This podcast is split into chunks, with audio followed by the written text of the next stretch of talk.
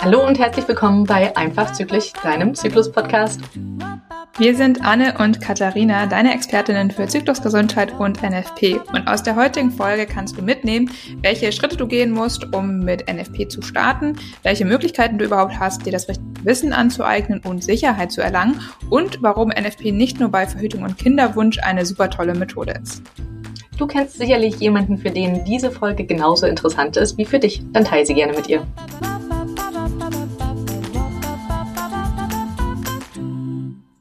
Wie hast du eigentlich mit NFP gestartet? Weißt du das noch? Ähm, ja, das weiß ich noch so grob. Es war tatsächlich eine sehr chaotische Phase in meinem Leben und deswegen habe ich immer mal ein bisschen was dazu gelesen und versucht, das irgendwie bei mir anzuwenden und dann festgestellt, hä, es funktioniert nicht. Oder ähm, dann mit diesen Störfaktoren auch durcheinander gekommen, dachte, ich könnte schon auswerten, damit krieg, ach nee, doch nicht, war noch nicht der Eisprung und war dann zwischendurch auch total frustriert davon und habe es erstmal wieder in die Ecke gepfeffert und ein paar Monate nicht angeschaut und dann das nächste Mal wieder, wenn ich irgendwie Lust drauf hatte oder mich irgendwie jemand anderes wieder daran erinnert hat, dass es ja eigentlich eine coole Methode ist, dann dem Ganzen doch nochmal eine Chance gegeben und habe mich dann so Stück für Stück quasi dem idealen Weg genähert. Aber tatsächlich, wenn ähm, mich jetzt jemand fragt, wie man damit anfängt, sage ich immer, bitte nicht so wie ich, nicht so chaotisch, sondern Schritt eins, zwei, drei. Macht total Sinn. Ähm, genau, und darum soll es ja heute auch gehen in der heutigen Podcast-Folge. Ähm, wie ist es dir denn ergangen, Katharina? Hast du ein bisschen strukturierteres Vorgehen gehabt als ich? Mm, ja, ich denke schon. äh, ich habe damals angefangen, muss man ja sagen, ich hatte ja die Pille abgesetzt und super lange gar keine Blutung und habe dann, als ich dann die erste Blutung endlich hatte, ähm, mir das Buch von der Arbeitsgruppe NFP mhm. Besorgt, um einfach mal so ein bisschen mich einzulesen. Mm, weil ich davor schon von NFP gehört hatte und eben jetzt dachte, okay, also zuerst eigentlich nur das nutzen wollte, um herauszufinden, ob ich überhaupt einen Eisprung ja. habe. Ähm, ich habe dann mich mit dem Buch relativ schwer getan, muss ja. ich sagen. Ähm, ich habe da echt einige Sätze drei, viermal lesen müssen, bis ich dann irgendwie das Gefühl hatte, ich weiß, was man von mir möchte. Ja. ähm, und dachte erst, okay, es klingt unfassbar kompliziert, aber ich bin, muss man dazu sagen, sehr diszipliniert eigentlich und auch äh, ja, bei sowas dann irgendwie ambitioniert, das dann auch umzusetzen. Ich habe dann angefangen, muss aber auch sagen, bei mir war es am Anfang sehr, ich habe es gemacht, aber ich war sehr, auch sehr frustriert, mhm. muss man sagen, am Anfang. Ähm, aber bei mir lag es, glaube ich, auch ein bisschen daran, dass ich eben noch fast ein halbes Jahr lang keine Eisprünge hatte und es mir deswegen unfassbar schwer gefallen ist, Veränderungen beim Zervixschleim festzustellen und ich natürlich auch nie einen Temperaturanstieg hatte und die Kurven einfach nur irgendwie, ja, unauswertbar natürlich waren, weil auch kein Eisprung da war. Und das war am Anfang für mich eben deswegen extrem der schwierige Start. Ähm, aber ich habe dann meinen ersten Eisprung mit NFP als er dann irgendwann kam, feststellen können. Und das hat mich halt dann natürlich extrem motiviert, weil ähm, ich dann dachte, okay, krass, es funktioniert, es funktioniert doch, wenn man denn dann auch einen Eisprung hat. Ähm, und dann habe ich aber nochmal auch einen Kurs gemacht, weil ich gesagt habe, bevor ich das jetzt zur Verhütung nutze, möchte ich mir eben, wie du auch schon gesagt hast, mit dem Thema Störfaktoren und so, irgendwie nochmal sicher gehen, dass ich wirklich alles richtig verstanden habe und auch richtig mache. Das war mir damals auf jeden Fall dann sehr wichtig. Mhm. Ja, ähm, ich finde, man sieht immer wieder auch in diesem Podcast, dass wir vom Charakter doch ganz unterschiedlich sind. Du bist so extrem diszipliniert. Also wir sind beide sehr ambitioniert. Wenn wir einmal Lust an einem Thema haben, dann können wir, also dann stürzen wir uns da auch wirklich rein. Aber ich mache das eher so schubweise und bin schnell frustriert, lass es liegen und fange dann wieder an. Und du machst einfach so einen Schritt nach dem anderen. Da ergänzen wir uns wirklich super. Und ich glaube, das zeigt auch, dass es nicht den einen richtigen Weg gibt, um NFP für sich zu erobern oder ähm, seinen Körper besser zu verstehen, sondern das ist wirklich eine total individuelle Sache. Du musst musst dich zu nichts zwingen. Ähm, wir können heute aber so ein paar Empfehlungen sagen, was dir den Weg leichter machen würde. Genau. Genau. Wir haben uns mal so ein paar Schritte aufgeschrieben, die du gehen solltest, um dann mit NFP zu starten. Und den ersten Schritt, den wir hier aufgeschrieben haben, ist, dass du dir erstmal einen Thermometer besorgen solltest. Denn wir müssen ja für die symptothermale Methode unsere Basaltemperatur messen. Und um überhaupt damit anzufangen, brauchen wir natürlich ein geeignetes Thermometer. Mhm. Und zu dem ganzen Thema, was das Thermometer können muss und worauf du da achten solltest, haben wir auch schon mal eine Podcast-Folge gemacht. Also da schau gerne mal ähm, in der Historie des Podcasts nach. Dann findest du dort auch nochmal ähm, ganz viele weitere Informationen dazu. Genau. Ja, dann brauchst du natürlich irgendetwas, ähm, eine Möglichkeit, wie du deine täglichen Beobachtungen aufschreibst. Also sowohl deine Temperatur, die du gemessen hast, mit der Uhrzeit, wann du gemessen hast, aber natürlich auch der Östrogenmarker. Also das ist jetzt entweder bei dir der Zervixschleim oder du entscheidest dich für den Muttermund und irgendwo möchtest du das jetzt niederschreiben. Und wenn du es einfach nur in so einem Notizbuch hintereinander wegschreibst, das ist halt schwer auszuwerten, weil man die schöne grafische Übersicht dann nicht hat. Und da gibt es zwei Möglichkeiten. Entweder nimmst du tatsächlich Stift und Papier, was ich und ich glaube du auch, Katharina, sehr empfehlen würdest für den Anfang, weil es ein super Überblick ist und weil es dir wirklich auf einen Blick erstmal ermöglicht, so deinen Zyklus insgesamt zu sehen und dir die Auswertung am Anfang auch deutlich leichter macht. Oder es gibt auch inzwischen die ein oder andere geeignete App für NFP. Ähm, wir haben auch schon mal Folgen über Zyklus-Tracker und Apps und so weiter und so fort gemacht. Du wirst merken, da kommen die meisten nicht so gut bei weg und wir empfehlen dir vor, vor allem erstmal eine zu nehmen, ähm, wo du trotzdem noch weiter auswerten musst, weil das ist ja das, was du wirklich lernen möchtest, dass du dich verstehst, dass du deinen Zyklus verstehst und NFP verstehst. Und wenn das eine App für dich irgendeine Auswertung macht, die du am Ende gar nicht nachprüfen kannst, ob sie wahr ist oder nicht und auch nicht weißt, sind das jetzt Störfaktoren da drin gewesen oder nicht, dann kann man halt dem Ergebnis auch nicht unbedingt vertrauen. Genau. Und vielleicht nochmal ähm, zum Thema App, was ich jetzt neulich nochmal auch bei einer bei meinem Kurs zum Beispiel hatte, meinem NFP Online-Kurs, die macht das auf Stift, mit Stift und Papier auch, weil ich das eben auch immer empfehle, weil das die einzige Möglichkeit ist, um wirklich zu überprüfen, dass man selbst die Regeln drauf hat. Und sie hat jetzt gefragt, ob sie nicht eine App nutzen könnte. Ähm, einfach auch, weil sie tagsüber immer schon mal sich gerne Notizen macht und dann das Zyklusblatt natürlich nicht immer zur Stelle hat. Mhm. Und ähm, dass sie vielleicht gerne nochmal, wenn sie dann selber auswertet, dann abends nochmal nachgucken kann, ob die App was ähnliches anzeigt und ob sie also sich da nochmal die Sicherheit holt. Und das fand ich eigentlich eine ganz schöne Idee, zu sagen, man macht das eigentlich selbst mit Stift und Papier. Ähm, aber um vielleicht auch zusätzlich nochmal eine Sicherheit zu bekommen, gerade am Anfang kann man natürlich eine App zusätzlich noch nutzen. Das ist gar keine Frage. Man kann auch irgendwann natürlich langfristig eine App nutzen, aber es ist eben ratsam zu verstehen, was man da tut. Mhm. Ähm, und da kommen wir auch, glaube ich, zu dem dritten und dem eigentlich in meiner Ansicht nach wichtigsten ich Punkt, wenn man sicher mit der symptomalen Methode... Mit dem Typusblatt. Ja? Also es ist ja auch nicht einfach nur irgendein Blatt, sondern wir brauchen tatsächlich, es ist ja eine vorgegebene Struktur quasi, mhm. ähm, wo man sowohl die Temperatur als auch Zervixschleim und Störfaktoren etc. eintragen kann. Und das kannst du dir entweder bei der Arbeitsgruppe NFP online runterladen, ähm, ähm, da werden wir wahrscheinlich auch den Link einfach mal in die Show Notes reintun. Ich weiß nicht, hast du auch ein Blatt, was man bei dir runterladen kann, Katharina? Ähm, ja, ich habe ein äh, eigenes Zyklusblatt, das in meinem Kurs verteilt wird zurzeit. Ich will es demnächst auch mal wieder auf die Website stellen, aber zurzeit ist es tatsächlich leider nicht online. Genau. Du hast sicherlich auch eins. Genau, richtig? und ich habe auch einen Blog, den man sich tatsächlich auch kaufen kann. Also, dass man es nicht selber ausdrucken muss, sondern ähm, der ist dann auch ein bisschen schön gestaltet, ein bisschen femininer als nur so ein Schwarz-Weiß-Blatt. Also, da könnt ihr euch wirklich überlegen, was für euch das Richtige ist. Einfach weiß, schwarz und selber ausdrucken oder tatsächlich einen schön strukturierten Blog. Genau. Ja, und jetzt. Sehr gut, genau. Das war ein wichtiger Hinweis. ähm, Genau, und jetzt habe ich ja eben schon gesagt, kommt es eigentlich zum dritten und wichtigsten Schritt. Also wenn wir ein Thermometer haben und ähm, die, um die Basaltemperatur zu messen, wenn wir ein Zyklusblatt oder eine App haben, mit der wir eben dann die Symptome aufschreiben können, die wir beobachten, die Messwerte der Temperatur aufschreiben können, dann brauchen wir natürlich jetzt noch das richtige Wissen. Genau, ja, ich muss ja wissen, wie ich, ich beobachte, was ich beobachte und was das am Ende auch bedeutet, ja. Ähm, und das kann ich mir natürlich auf unterschiedliche Arten aneignen dieses Wissen. Du hast vorhin ähm, schon erzählt, wie du es dir angeeignet hast. Einmal mit dem Kurs, aber vorher auch mit dem Buch.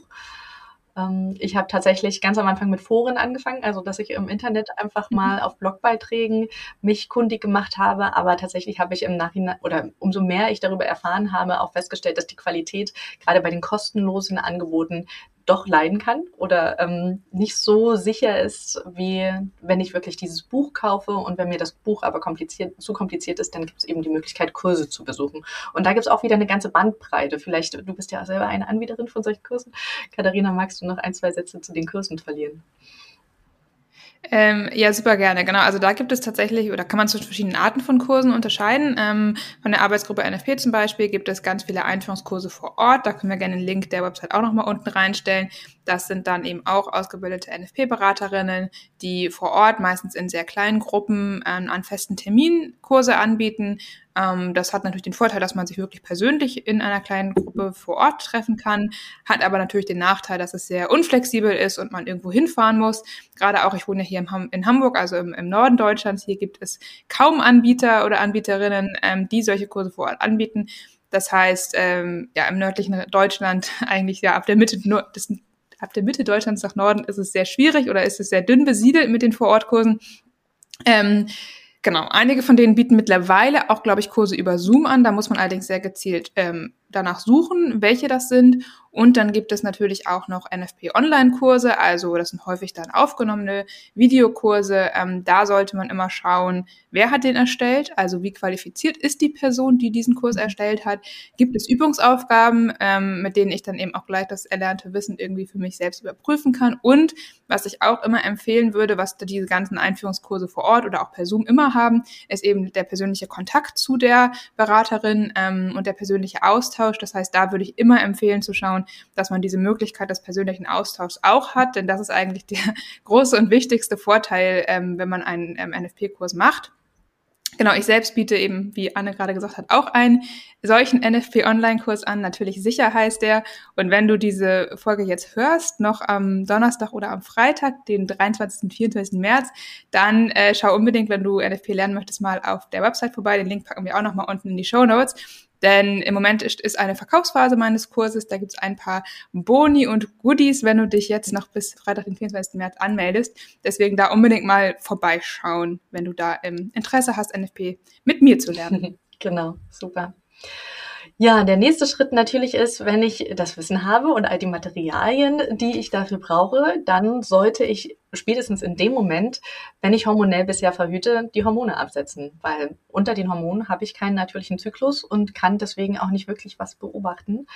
Und ähm, ich kann natürlich das Wissen schon vor dem Absetzen lernen, dann bin ich quasi schon bestens vorbereitet. Es kann aber auch sein, dass ich vielleicht gerade frisch abgesetzt habe und noch gar nicht mir Gedanken über die Alternative gemacht habe. Dann hast du auch nichts falsch gemacht, dann darfst du einfach jetzt anfangen zu lernen, in dem, also nachdem du abgesetzt hast. Und äh, vielleicht ist es auch ganz interessant, so wie es auch dein Einstieg war, Katharina, dass du dann bei dir beobachten kannst, wie dein Körper eigentlich auf das Absetzen reagiert und wie lange er dann auch wieder braucht, um einen ja, stabilen, regelmäßigen Zyklus zu etablieren. Ja, genau.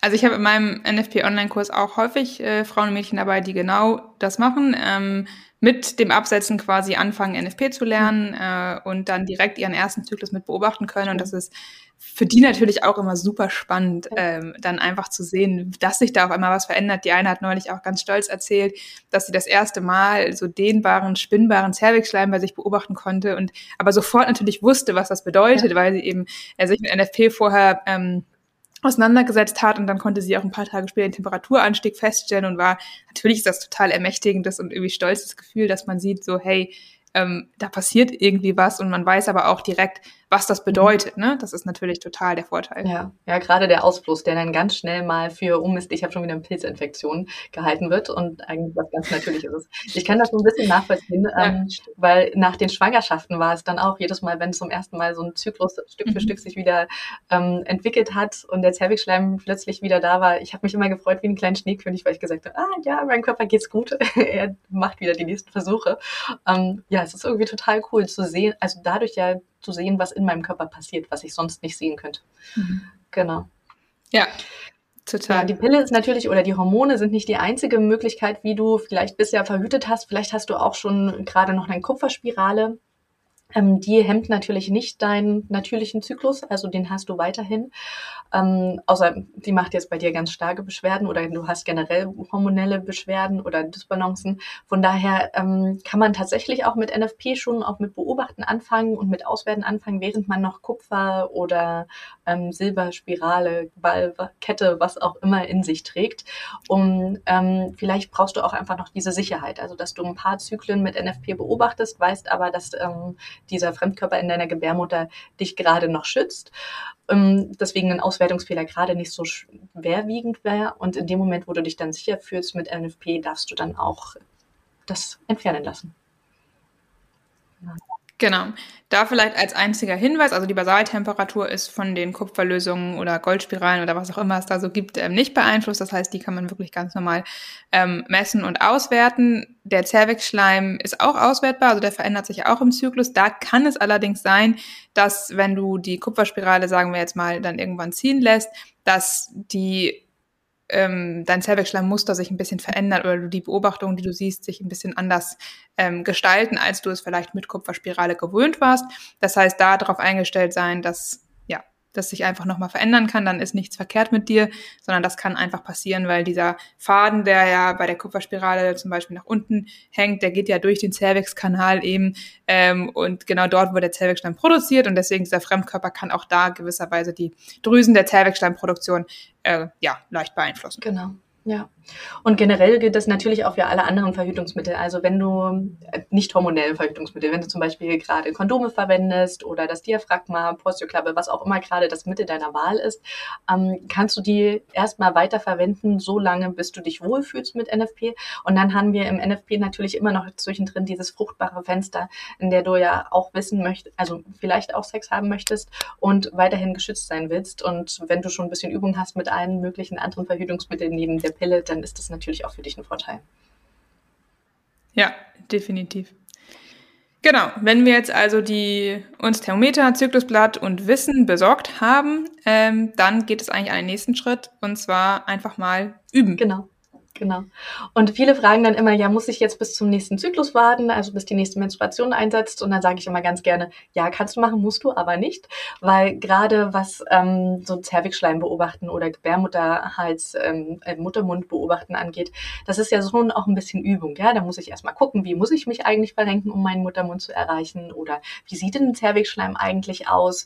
Ähm, diese Worte, die man da kriegt in der Tabelle, um die richtige Kategorie rauszusuchen, die, was bedeuten die eigentlich? Eigentlich für mich? Wie sieht das dann in echt aus? Und das kannst du gleich direkt in dem Moment, wo du Lust hast, loszulegen, anfangen zu beobachten. Natürlich kannst du dann in dem Zyklus, in dem du gerade bist, mit sehr hoher Wahrscheinlichkeit nicht auswerten, weil du ja später erst eingesetzt hast, aber du hast schon mal ein Gefühl dafür gekriegt, wie man beobachtet, wann du beobachtest und vielleicht auch schon ein bisschen Routinen reingekriegt, regelmäßig eben, weil Zervixschleim sollte man ja mehrmals am Tag anschauen, da regelmäßig drauf zu gucken. Und selbst beim Temperaturmessen ist es eben doch das klingt so einfach und wir haben ja auch eine Folge extra nur zum Temperaturmessen, wie du das machst, gemacht. Also schau da auch nochmal rein. Und trotzdem möchte man ein bisschen Übung vielleicht darin haben, ja, weil man noch nicht so ganz weiß, wie soll ich jetzt das Thermometer für drei Minuten in mir halten, ohne zu verkrampfen, zum Beispiel. Und da empfehle ich wirklich, startet sofort, auch wenn ihr in dem Zyklus noch nicht auswerten könnt. Die Übung macht auf jeden Fall die Meisterin. Genau, also ich würde vor allem das Wort Routine unter, doppelt unterstreichen wollen. ja. Genau, also wenn du jetzt dann übst und anfängst Erfahrung zu sammeln und auch die ersten Schritte in deine Auswertung gehst, wie gesagt, das ist Übungssache, gerade auch natürlich ähm, beim Thema Zervixschleim ist es viel basierend auf deinen Erfahrungswerten, also da nicht wundern, wenn du im ersten Zyklus dich noch etwas überfordert fühlst und überhaupt nicht weißt, wie du es einordnen sollst. Zum Zervixschleim haben wir auch schon mal eine eigene Folge gemacht, also da sonst auch gerne noch mal reinhören, da sprechen wir auch noch ein bisschen ausführlicher darüber. Mhm. Aber wenn du jetzt eben übst und auswertest, dann gibt es auch schon einen Vorteil, äh, wenn du deinen ersten kompletten Zyklus ausgewertet hast, denn du kannst schon in deinem zweiten Zyklus, wenn du denn eine Hochlage, also einen Eisprung hattest, deine Periode ähm, vorhersagen. Ja, das, wie funktioniert das? Das ist was, was wirklich total genial ist, dass ähm, die Lutealphase oder Gelbkörperphase, also vom Eisprung dann bis zur nächsten Menstruation, die ist von bei jeder Frau relativ stabil. Also die schwankt höchstens um ein, zwei Tage, aber ist meistens wirklich ein sehr, sehr fester Zeitraum. Und wenn du in dein, deine Zykluslängen insgesamt unterschiedlich lang sind, von Zyklus zu Zyklus liegt das immer an der Follikelreifungsphase. Also an der Zeit von Menstruation bis dann zum tatsächlich zum Eisprung. Das heißt, wenn du einmal in deinem Zyklus für dich festgestellt hast, hier ist meine erste höhere Messung und dann die Tage zählst, bis die Menstru Menstruation eingesetzt hast, kennst du ungefähr deine Länge von deiner Lutealphase. Und wenn du dann im nächsten Zyklus wieder die erste höhere Messung hast, dann kannst du quasi schon diese Länge voraussagen und sagen, also bei mir zum Beispiel sind es ähm, ziemlich stabil, 15 bis 16 Tage und ich weiß immer, erste höhere Messung, 15, 16 Tage später mit 99-prozentiger Wahrscheinlichkeit wird meine Periode einsetzen und das hilft mir total bei der Planung. Genau, bei mir sind es tatsächlich nur 12, 13 Tage meistens. ähm, aber genau, ich äh, finde es auch einfach extrem hilfreich zu wissen, wann dann ungefähr die Periode ähm, kommt, dass man das dann einplanen kann. Ja. Genau. Zeigt, dann haben wir nicht nur Verhütung oder Kinderwunsch da ist, sondern dass es noch so viel mehr über dich verrät. Das, das sowieso. ähm, Genau, ansonsten natürlich, wenn du jetzt mit NFP startest, da hatte Anne vorhin schon mal so ein bisschen drüber gesprochen, ne? es kann sein, dass du jetzt, wenn du zum Beispiel mit Kupferverhütung noch drin hast oder Kondome bisher genutzt hast, dass du sagst so, hm, in ersten Zyklen möchte ich das erstmal nochmal komplett begleitet machen und den gesamten Zyklus über weiterhin verhüten, was natürlich vollkommen in Ordnung ist, denn es ist extrem wichtig, dass du auf dein oder ihr als Paar auf euer Sicherheitsbedürfnis achtet und da auch gegenseitig aufeinander eingeht, denn das Wichtigste ist wirklich, dass ihr euch wohlfühlt. Und das finde ich halt bei NFP eigentlich so schön. Ich sage immer, es gibt die Minimumregeln vor, an die ich mich halten muss, damit ich sicher bin. Mhm. Aber niemand verbietet mir ja auch an anderen Tagen zusätzlich zu verhüten oder irgendwie ähm, die Regeln für mich selbst noch konservativer auszuleben, mhm. sag ich mal. Ähm, und das ist gerade am Anfang, fand ich es, oder habe ich es auch als sehr hilfreich empfunden. Denn ich muss auch sagen, dass ich in meinem ersten Zyklus, und ich kann Anne gleich auch mal fragen, was, wie es bei ihr war, aber ich weiß genau, als ich dann die ersten Zyklen auch zur Verhütung genutzt habe, ähm, dass ich schon nicht nur die ersten drei höheren Messungen quasi abgewartet habe und dann direkt an dem Abend oder am nächsten Tag äh, ungeschützten Geschlechtsverkehr hatte, sondern dass ich immer mindestens noch zwei, drei weitere Tage abgewartet habe. Für mich so ein bisschen so, okay, jetzt sind es wirklich sechs höhere Messungen. Also selbst wenn ich da jetzt irgendwas übersehen habe, dann bin ich auf jeden Fall safe. So.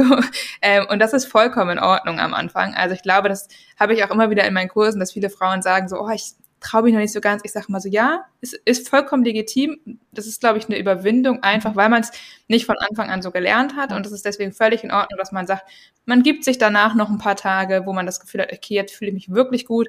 Und dann, wenn man merkt, es passiert wirklich nichts, kann ja auch nicht, ne? Rein rational weiß man das ja häufig, ja. aber das heißt ja nicht, dass man emotional sich dazu bereit fühlt. Und da sollte man sich auch nicht zu irgendwas zwingen, ähm, wofür man sich nicht bereit fühlt, sondern dann eben einfach Schritt für Schritt sich die Sicherheit selber holen, ähm, indem man sich dann rantastet. Wie war das denn bei dir, Anne? Hast du dich sofort komplett drauf ähm, nee, verlassen? Dadurch, dass ich sehr eben, ähm, das ist ja auch das Schöne an NFP, dass man nicht jeden Zyklus dranbleiben muss. Man kann auch einen Zyklus einfach Pause machen.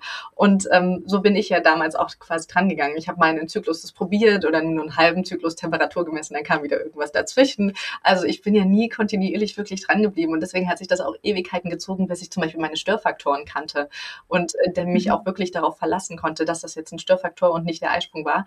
Und ähm, ich glaube, das war am Anfang die größte Unsicherheit für mich, warum ich noch nicht sofort nach dem dritten Tag freigegeben habe, weil ich immer dachte, hm, oder war das vielleicht jetzt ein Störfaktor, den ich übersehen hatte und dann eben lieber noch ein, zwei Tage gewartet habe, festgestellt habe, okay, die Temperatur bleibt in der Hochlage, dann war es tatsächlich ein Eisprung.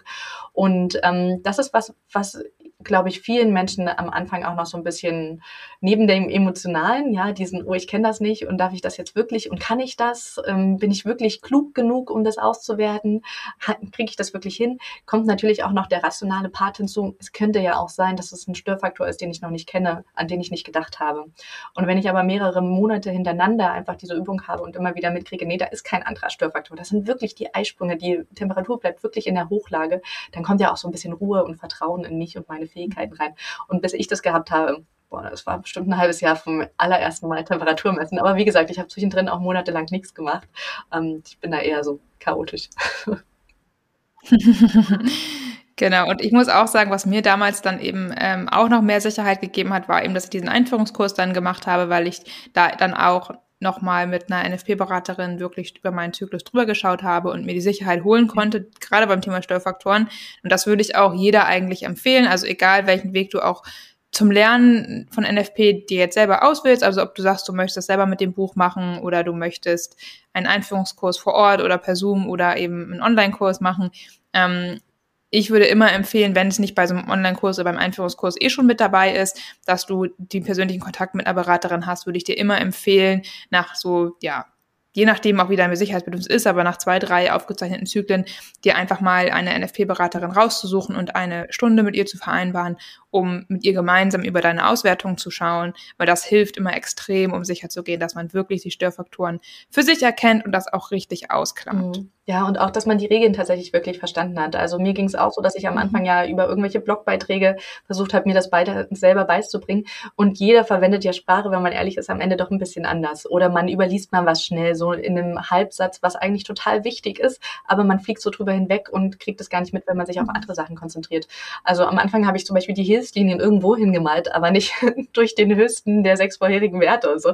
Ähm, das hat, glaube ich, zwei Zyklen gebraucht, bis ich festgestellt habe, dass die genau dahin muss. Und ich ich habe mich immer gefragt, wozu meine ich mhm. eigentlich diese Linie? Und es waren einfach, ist mir heutzutage total peinlich, aber wo ich das überlesen habe, aber da sieht man mal, ähm, dass ja, man muss wirklich auf so Kleinigkeiten achten und manchmal, also wer genauso chaotisch ist wie ich, in manchen Dingen, ähm, der verliert eben diese Kleinigkeiten aus dem Blick und es macht schon wirklich Sinn. Oder das Runden. Ich habe ganz viele auch in meinem Kurs, die immer wieder das Runden vergessen und dann natürlich Schwierigkeiten mhm. haben, ähm, da die Abgrenzung oder die Unterschiede zu merken, wo ich immer sage, ja, Kästchen hoch oder runter runden würde schon irgendwie Sinn machen, steht auch ganz oft ja. im Kurs drin.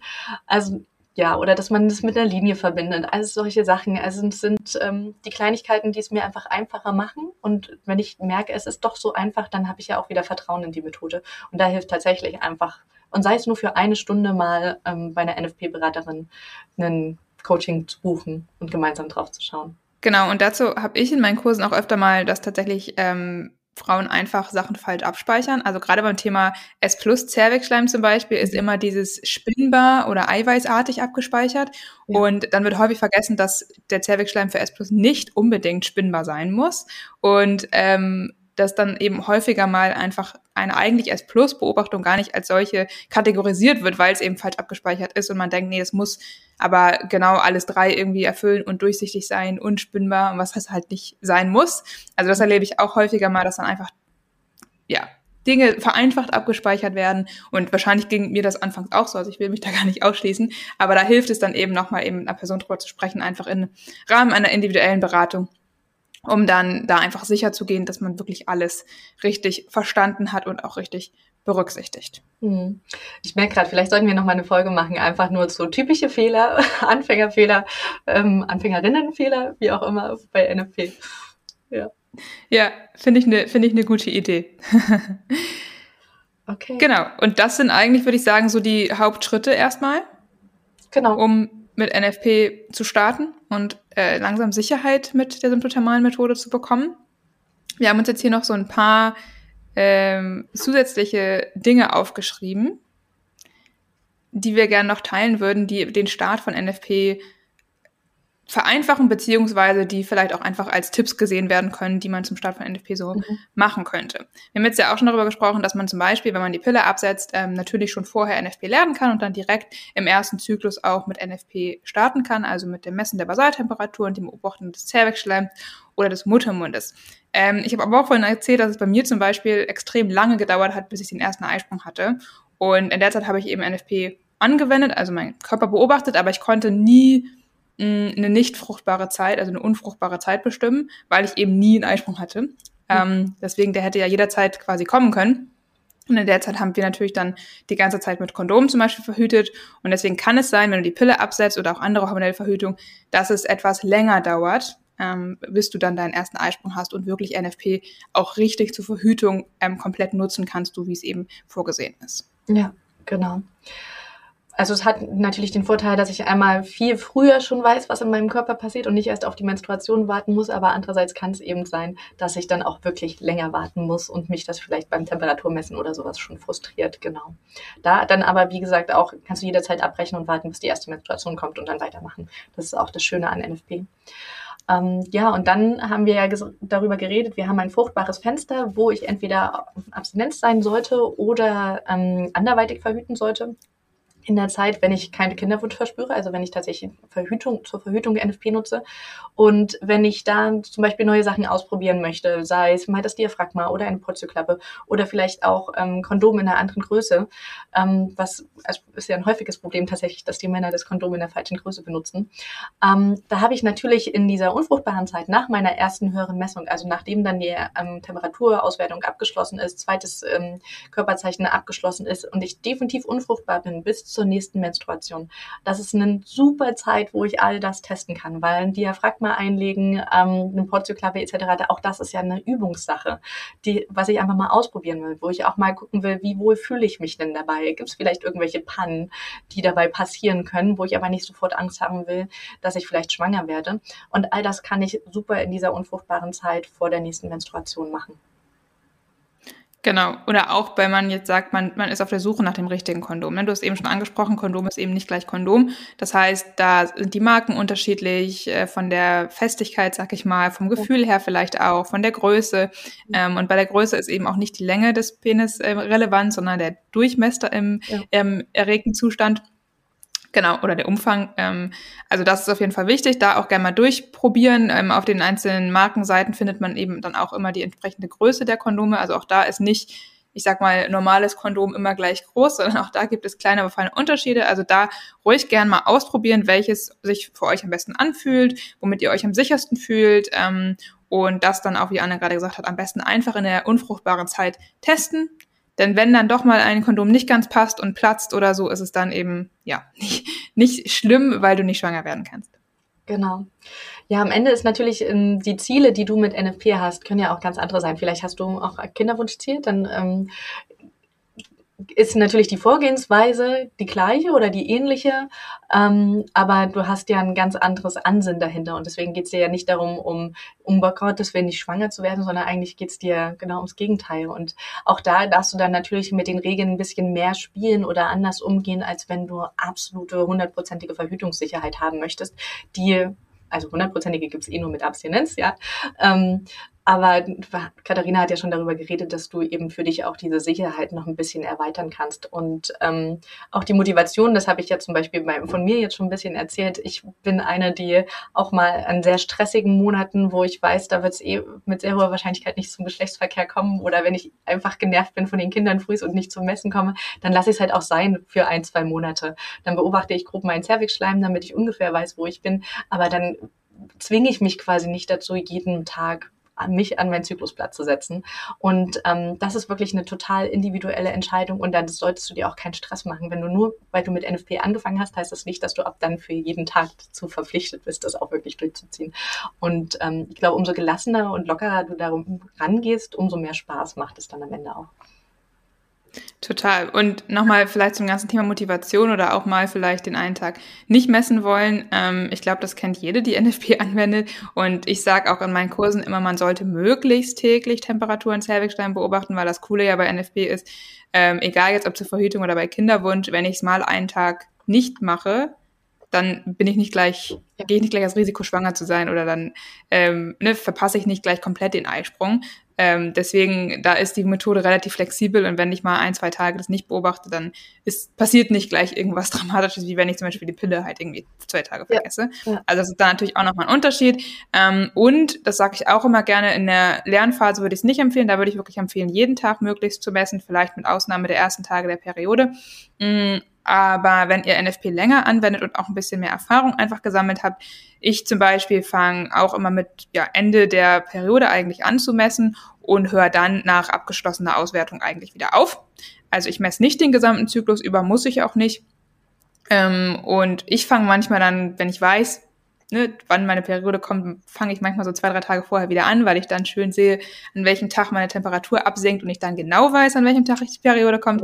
Aber ähm, generell, genau, ist es später dann, wenn man ein bisschen mehr Erfahrung hat und sich damit sicher fühlt, eben auch möglich, vielleicht nur den halben Zyklus, wenn überhaupt, dann zu messen. Ja, oder wenn ich meine Störfaktoren schon sehr genau weiß, ähm, wenn ich zum Beispiel weiß, wenn ich sehr, sehr spät am Abend gegessen habe und noch Alkohol dazu trinke, dann kann ich die Temperatur am nächsten Tag tatsächlich eh nicht verwenden, dass ich dann eben auch das Messen am nächsten Tag nicht mache, weil ich weiß, wozu wird eh ausgeklammert. Ne? Aber dafür muss ich meine Störfaktoren eben kennen, dafür muss ich wissen, was bei mir die Temperatur beeinflusst und unauswertbar macht. Genau. Ja. Hörst du das? Hier ist gerade ein mega lauter Hubschrauber bei mir. Hier. Hört man das? Na, so ein bisschen rauschen. Es war eher so ein Rascheln. Die ganze, die ganze Wohnung vibriert. Krass. Ich weiß nicht, was der da macht, aber der scheint sehr dicht zu sein. Okay, egal. Tut mir leid für die Hintergrundgeräusche, kann ich leider gerade nicht ähm, ändern. Ich hoffe, dass er jetzt nicht gleich ins Haus hier reinfliegt oder so. ähm, okay, genau. Ich glaube, damit haben wir eigentlich ähm, viele Dinge abgearbeitet. Wir hatten vorhin eine Sache noch vielleicht, die ich noch mal ganz kurz sagen möchte. Wir hatten ja vorhin schon mal gesagt, dass NFP eben nicht nur zur Verhütung oder auch bei Kinderwunsch genutzt werden kann. Ähm, generell haben wir auch schon gesagt, man kann einiges über die Zyklusgesundheit erfahren. Ähm, Habe ich überhaupt einen Eisprung? Wie lang ist meine Lutealphase? Ist die gesund genug? Was zum Beispiel gerade bei Kinderwunsch wieder auch ein extrem wichtiges Wissen ist. Und ich kann auch herausfinden, was beeinflusst eigentlich meinen Eisprung. Mhm. Also, wenn ich zum Beispiel krank war, kann ich leichter herausfinden, dass mein Eisprung vielleicht ein bisschen später stattgefunden hat als für mich gewöhnlich. Ähm, da haben wir auch schon mal eine eigene Folge zu gemacht zum Thema ähm, Einfluss von Krankheiten und Impfungen auf den Zyklus. Ja. Also da, ich bekomme sehr viel Wissen rundherum eigentlich um meinen Zyklus und kann meine Zyklusphasen bestimmen, weiß dann vielleicht eher, warum ich mich mal energiegeladen fühle und mal irgendwie dann doch ein bisschen unproduktiver oder gereizter bin. Mhm. Ähm, das ist alles, finde ich zumindest, extrem hilfreich noch neben den ganzen Verhütungs- oder Kinderwunschthemen ähm, und dem Bestimmen der fruchtbaren Zeit. Ja, genau. Mir fällt dann auch noch Schilddrüse ein. Also meine Grund- und Tieflagenniveau sagt auch was über meine Schilddrüse aus. Oder was ähm, viele Frauen ja also ich berate ja eigentlich, was so Regelschmerzen und PMS angeht. Und immer wenn ich sage, ja, Stress ist ein Faktor, dann verleiern immer alle die Augen, weil sie keine Lust haben, sich mehr um, mit Stress auseinanderzusetzen, weil jeder über Stress schimpft. Und ähm, diese Zyklusauswertung zeigt mir eben ganz schön, was für Auswirkungen Stress dann tatsächlich haben kann, mhm. wenn die Temperatur eine ganz andere ist oder mein Eisprung dann deutlich verschoben ist.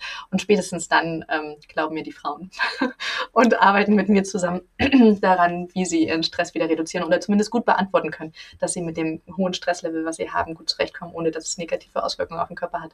Und das ist schon das ist, äh, viel wert, wenn man nochmal so einen objektiven Beweis hat, was das Leben eigentlich mit dem Körper macht. Total. Und wenn ich jetzt bei meinen NFP-Kursteilnehmerinnen irgendwie nach Feedback gefragt habe oder Zusammenfassungen, da habe ich auch neulich in meinem einen Webinar was zugeteilt. Die meisten Kommentare gehen gar nicht unbedingt darauf, oh ja, jetzt fühle ich mich mit der Verhütung sicher, sondern boah, was ich alles über meinen Zyklus gelernt habe und ja. ich fühle mich jetzt selbst viel besser und in meinem Körper und so eher diese, diese anderen Themen werden meistens viel mehr hervorgehoben als mhm. jetzt dass, ah, ich habe jetzt eine sichere hormonfreie Verhütung. Ähm, und das finde ich auch total spannend und ist ja auch bezeichnend für die weiteren Vorteile von NFP generell. Genau. Ja, was natürlich nicht heißt, dass man sich nicht trotzdem auch wohl mit der Verhütung fühlt. Ne? Also das ist einfach nur ein... Nee, nee, nee, genau. Also das ist ja. meistens dann schon Grundvoraussetzung, glaube ich. ähm, aber dass man eben, dass viele dann eben überrascht sind, wie viel das doch macht, wenn man seinen Körper so beobachtet und seinen Zyklus so kennenlernt. Ja. Und wie viel das auch mit, mit der Selbstentwicklung, würde ich fast sogar mhm. sagen, macht. Ich denke auch, ja. Was konntest du jetzt aus der heutigen Folge mitnehmen? Es gibt nicht nur einen richtigen Weg, um mit NFP zu starten, aber du solltest auf jeden Fall die notwendigen Werkzeuge haben, wie zum Beispiel ein Thermometer, eine Möglichkeit der Aufzeichnung, sei es Zettel und Papier und Stift oder eine App und natürlich das nötige Wissen. Das Wissen kannst du dir in einem Buch aneignen, in einem Präsenzkurs oder in einem Online-Kurs. Wir empfehlen dir da aber auf jeden Fall darauf zu achten, welche Quellen genutzt wurden und vor allem welche Qualifikation die Kurserstellerin hat. Und ja, generell denken wir, dass es eine gute Idee ist, nach zwei, drei Zyklen nochmal mit einer NFP-Beraterin auf deine Zykluskurven zu schauen und zum Beispiel zu gucken, ob du irgendwelche Verständnisfehler hast oder ähm, ja, irgendwelche Auswertungsfehler und die dann auf jeden Fall das nächste Mal nicht mehr machst. Wir helfen dir hier mit dem Podcast, deinen Zyklus zu verstehen. Und wenn die Folgen für dich hilfreich sind oder du neue Erkenntnisse über deinen Zyklus hattest und dir der Podcast gefällt, dann freuen wir uns am allermeisten, wenn du uns mit einer Bewertung unterstützt. Das geht ganz einfach in ein, zwei Klicks. Kannst du uns eine Sternebewertung schreiben oder gerne natürlich auch ein mündliches Feedback.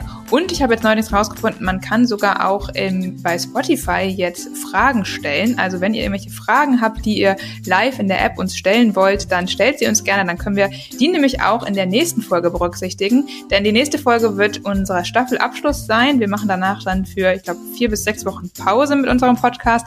Und in der letzten Folge wollen wir eure Fragen nochmal beantworten. Also schreib uns sehr gerne an einfachzyklisch at gmail.com oder stell uns die Frage auch direkt in Spotify. Ja, und in der Zwischenzeit findest du uns natürlich wie immer auf Instagram, YouTube, unseren jeweiligen Webseiten und alle Links dazu wie immer in den Show Notes. Bis dann.